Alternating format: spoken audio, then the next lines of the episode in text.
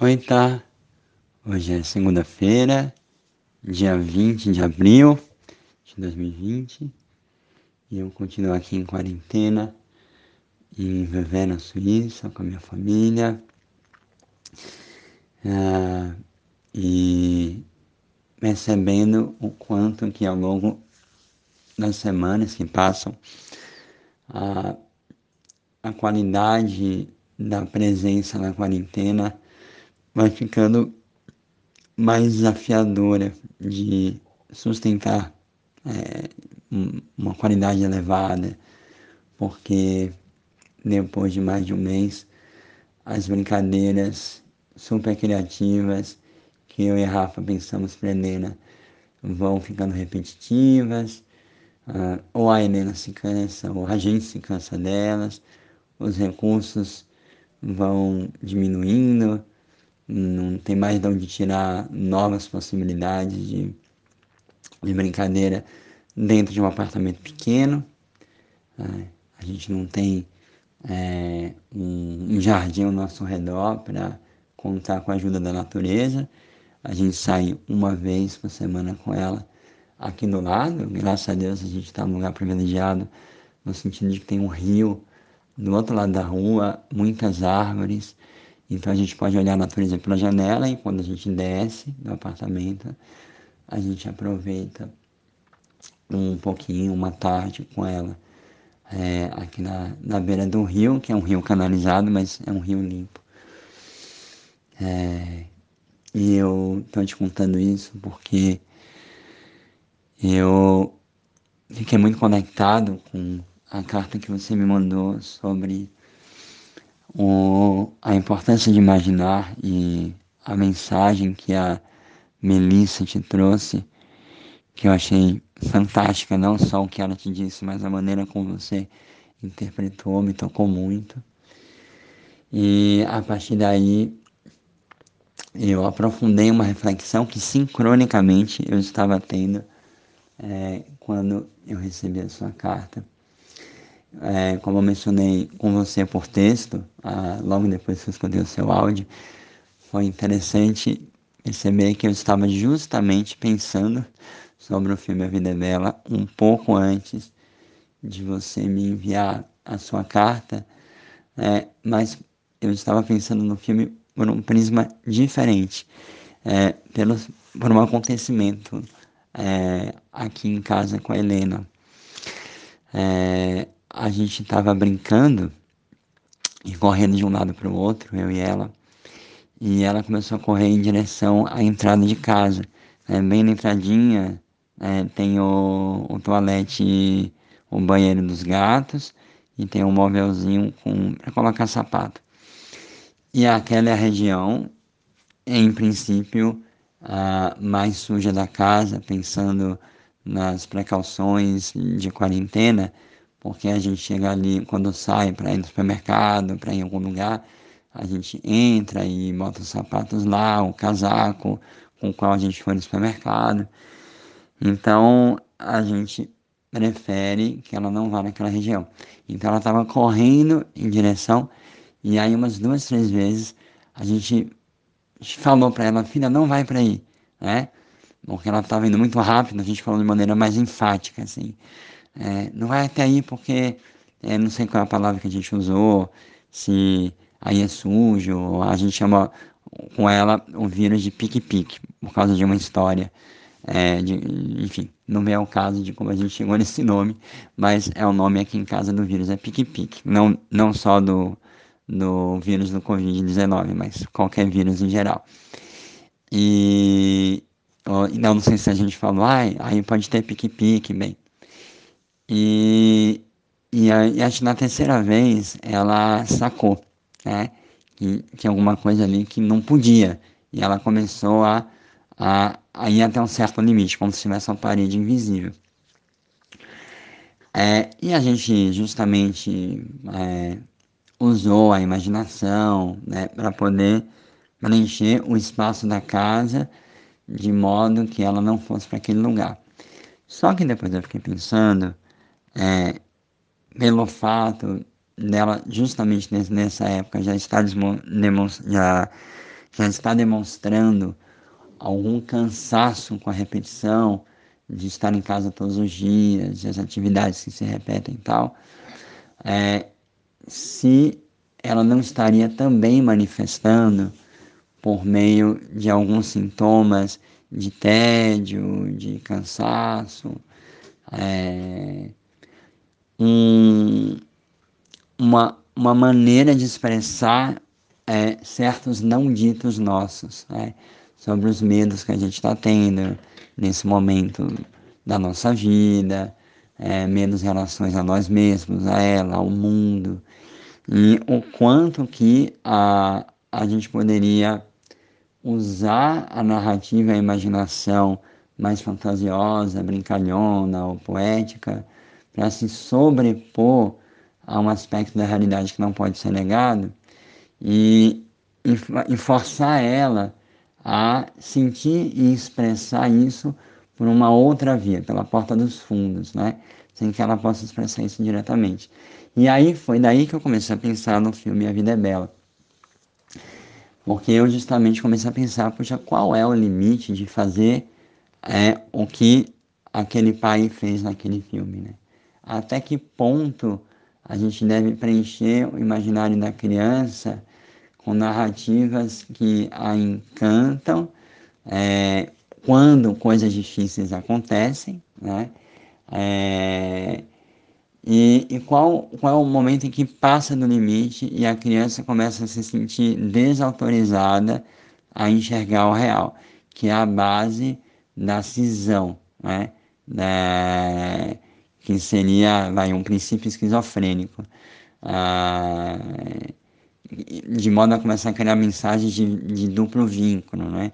em que a criança ouve que está tudo bem, mas ao mesmo tempo sente que não está. É uma mensagem diz que é bonito e poético, mas uma outra mensagem subliminar diz que é, a, que é aterrorizante. Né? E justamente o seu áudio me levou a dar um passo além nessa reflexão, que não ah, se restringe só à relação com a criança, né? Em termos de família, essa dinâmica pode acontecer entre o casal, no, na família que já tem filhos grandes, na família que não tem mais filhos, mas está lidando, por exemplo, com os pais mais velhos, enfim.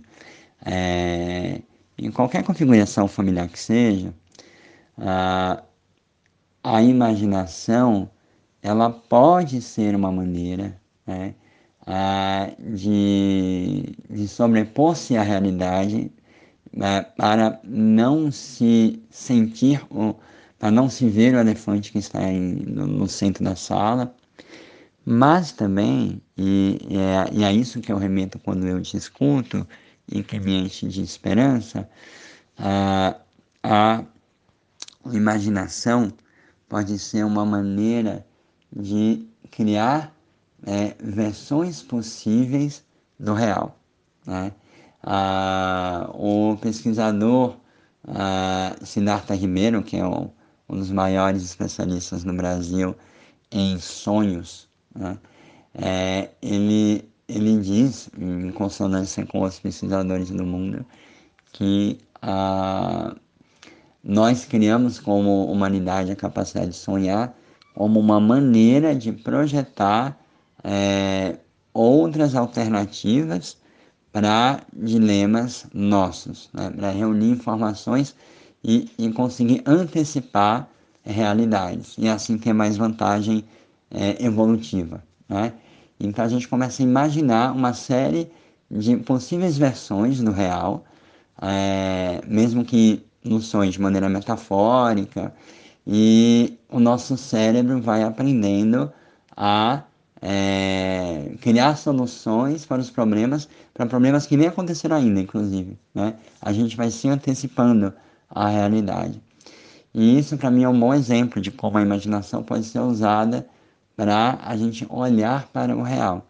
Né? E vindo no dia a dia da família, é, é, é muito diferente quando eu procuro evitar é, que a Helena entre em contato com qualquer aspecto nessa realidade mais aterrorizante do Covid-19, ou é, quando eu uso a imaginação e a metáfora e o poético e o lúdico para ajudar não só a Helena, mas nós como família a sonhar é, versões possíveis de tudo que está acontecendo agora. Né?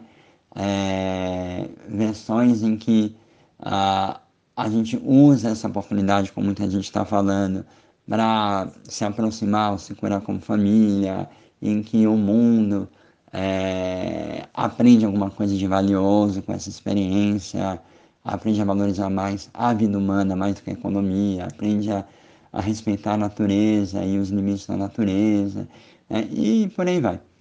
Né? É, e, e eu fico muito inspirado por isso, porque na, na live que a gente fez há, há, há algumas semanas, sobre como viver essa quarentena de maneira realista e sensível, é, um dos pontos que você trouxe e depois eu trouxe foi justamente a capacidade de é, usar a, o olhar sensível, que para mim passa muito pelo poético, para atravessar o real, como por exemplo no poema que eu citei, né, que eu traduzi da Meg Smith, poema chama é, Good Bones, Bons Ossos, em que ela fala sobre a, a, a dureza do mundo e no quanto que ela busca esconder isso dos filhos, né? Ah, porque ela quer vender o mundo para os filhos, né? Como um corretor vende ah, um apartamento. Ela quer que os, o, as crianças acreditem no mundo. Então, o poema é bonito, primeiro porque é, é, ele, ele fala de esperança sem criar uma, uma fantasia uh, poliana de um mundo em que todo mundo se dá as mãos e se abraça, porque no fundo somos todos boas almas querendo se encontrar. Né? É, ele traz, como ela mesma cita no poema, os 50% de crueldade que existe no mundo, e como ela diz, isso ainda é uma estimativa é, otimista, é, e consegue, a partir dessa realidade, criar um poema sobre esperança, é, e, que me toca muito. Então, é, é possível é, atravessar o real de maneira a gerar é, sonho, a gerar motivação, a gerar beleza, Muita gente tem citado no Brasil o filme Bacurau, né, que é um filme que justamente é, atravessa muitos temas da, da realidade brasileira, uh, mas de uma maneira que tem feito as pessoas é, se agitarem e debaterem e, é, e justamente sonharem. É, e não é um filme que está criando uma, uma realidade fantasiosa de brasileiros que no fundo são solidários e, e num país que tem igualdade racial e todos esses mitos que a gente fica criando, essas imaginações que a gente cria para fugir da realidade de um país violento e racista, né? mas consegue criar é, uma narrativa que nos ajude a olhar para o real é, a partir é, de, uh, de uma lente ah, de, se não de esperança, no mínimo é, de possibilidades né? é, de, de ação. Então, é, eu fiquei com muita vontade é, de mergulhar mais né, como pai de família, como marido, como cidadão, como ativista das causas é, pelas quais eu luto mais, ah, como essa da família, da educação, ah, né, nessa possibilidade de ah, sonhar o real, é, trazer um sopro de poesia para aquilo que dói de verdade, é, para aquilo que nos corta, é, para a dor que estamos sentindo, ah, como família na quarentena. De fato, eu, eu não posso fingir que eu sou uma família margarina que está o tempo todo conectada e criando mil ah, brincadeiras criativas e postando no Facebook no Instagram eu estou vivendo a quarentena de uma maneira maravilhosa. Como eu também não vou entrar no outro lugar que também não me inspira, que é uma fetichização, uma vangloria, vanglori, é, uma, qual que seria a palavra? É que vangloria é, o, o, o que se chama, entre aspas, de real, né? Vamos falar de como que são as coisas na real, é, mas feita de uma maneira que banaliza é, todas as sutilezas é, da vida, é, como se a vida fosse acima de tudo dura, acima de tudo cruel, né? acima de tudo desesperançosa. E quando eu olho justamente para como muitos grupos oprimidos sobreviveram ao longo dos séculos, uma, não a única, mas uma das armas fundamentais foi a sustentação da arte, da poesia, de transformar a dor em música, a dor em dança, a dor em, em, em filme, né? em teatro, e também a dor em, não só em arte no sentido mais formal, mas é, nesses encontros poéticos que a gente tem no dia a dia, na cultura. É a festa, é o encontro, é a fala, é o fazer amor. Todos esses encontros que nos ajudam a transformar é, o real num, numa outra versão de si mesmo que nos inspira mais. Né? Então, quando eu olho para a frase da, da, da Melissa, no, no Você não. É, você não brinca mais comigo, você não entra mais no mundo da imaginação, é, eu olho tanto para um lugar de chamar para, de rechamar você para o lúdico, mas também de chamar você para é, esse papel que você pode, deve ter como mãe, como adulta, de ser a guia dela, de ser a mediadora dela do real, né? de ajudar ela a mediar o real por meio de um olhar é, esperançoso, é, bonito, é, que sirva como uma lente é, é, sensível para o que existe e não como um óculos de realidade 3D que cria um mundo de fantasia e me desconecta de olhar para o que está aqui agora.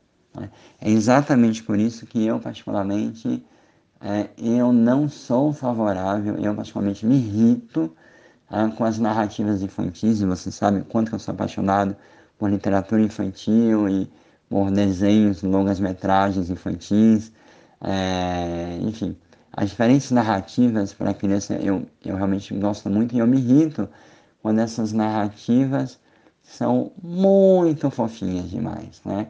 Eu, particularmente, não concordo quando se evita colocar na narrativa infantil, mesmo para criança pequena, é, os temas duros da vida, né?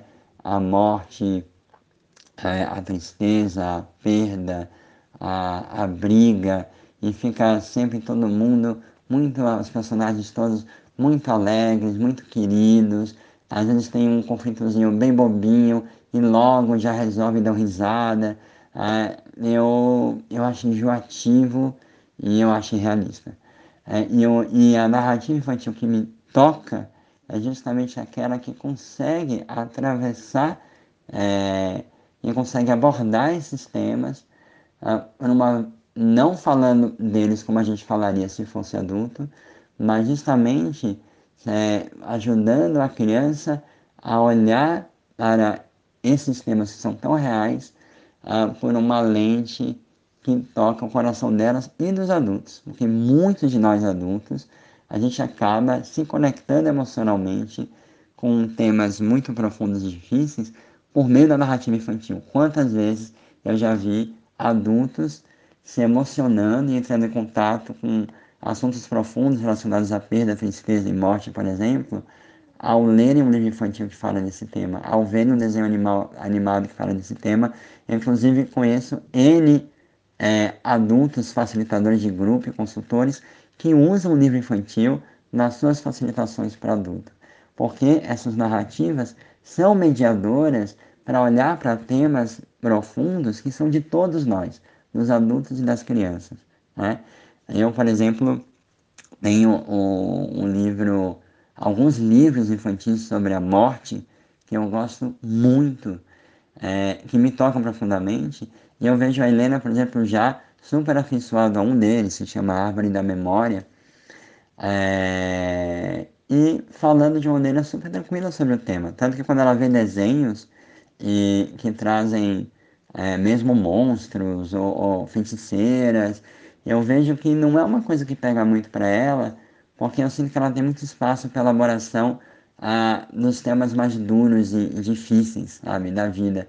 Não é algo que quando entra no imaginário dela, vem como algo alienígena, sabe, algo que está atacando ela. Eu sinto que quando entra no imaginário dela, entra como algo que de alguma forma já tem autorização para entrar, né? Que ela já conhece de alguma forma do jeito dela, né?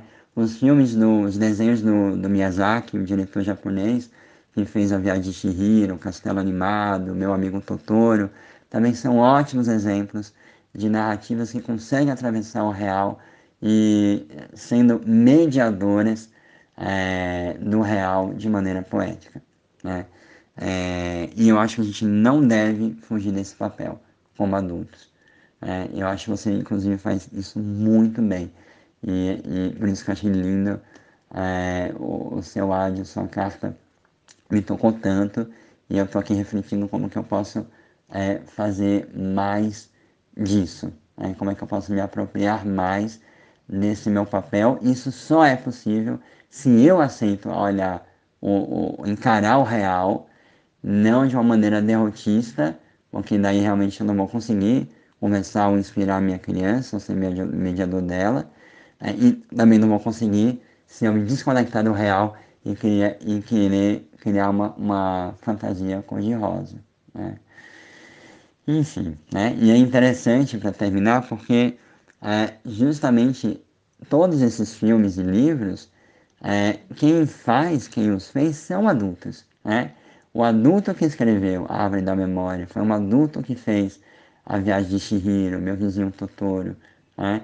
Então, nós adultos, nós já estamos nesse papel como pais, como mães e também como cidadãos. Porque quando Miyazaki faz um filme como esse, o Abrita, é, a autora da Árvore da Memória, faz um livro como aquele, ela está é, servindo a, a, uma mediação mais coletiva, ela está dando instrumentos para que outros adultos façam essa mediação e para crianças que já acessam esse material por elas mesmas, que elas também possam fazer essa mediação.